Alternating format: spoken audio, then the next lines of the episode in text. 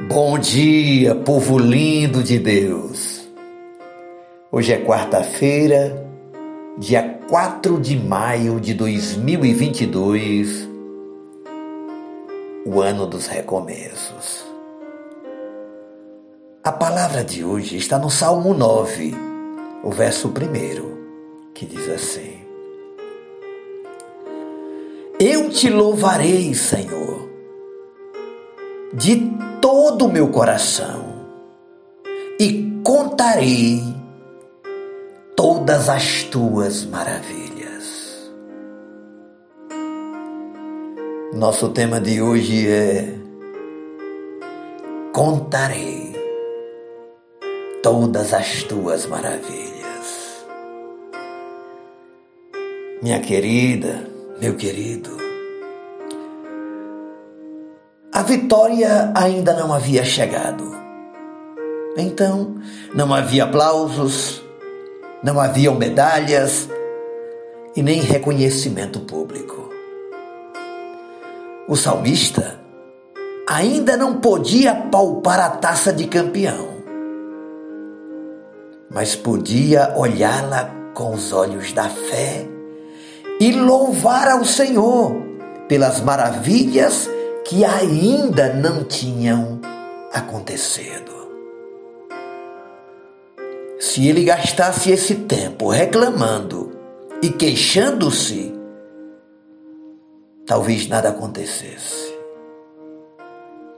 Mas o salmista é capaz de louvar pelo sol que sairá amanhã, ainda que ele esteja hoje mergulhado nas sombras seu louvor não nasce do dever. O seu louvor não cumpre apenas uma obrigação e não se deixa levar pelo mero formalismo. O salmista declara que vai louvar a Deus de todo o coração e que vai contar todas as maravilhas do Senhor. Um coração dividido rasga a vida pela metade. Um coração dividido não consegue louvar e nem contar o que Deus tem feito e vai fazer. Ninguém será vigoroso na vida espiritual a menos que tenha uma boca proclamadora e que declare as maravilhas de Deus a todos aqueles com quem se relaciona. Fala de Deus de manhã, fala de Deus de tarde, fala de Deus à noite e a todo momento fala com Deus. Quem não lembra da parábola da moeda perdida e quando a mulher achou, a primeira coisa que ela fez foi reunir as amigas, os seus vizinhos, os seus parentes e contar-lhe a maravilha. Só guardam silêncio as pessoas cujas vidas não experimentam nenhuma maravilha de Deus. O que você perdeu? Uma moeda? O lar? O emprego? Um filho? Uma filha? A paz do coração. Quem sabe você nesta manhã está lidando com perdas e o seu coração está sangrando. Mas eu quero fazer-te um convite e um desafio para o dia de hoje. Louve ao Senhor de todo o seu coração. E agradeça pela fé as maravilhas que ainda não recebeu, mas que você é capaz de enxergar pela fé. E a partir daí, aguarde pacientemente, porque Deus não falha com os filhos sinceros. Louve a Deus. Não use intermediários. O salmista declara: Louvar-te-ei, Senhor.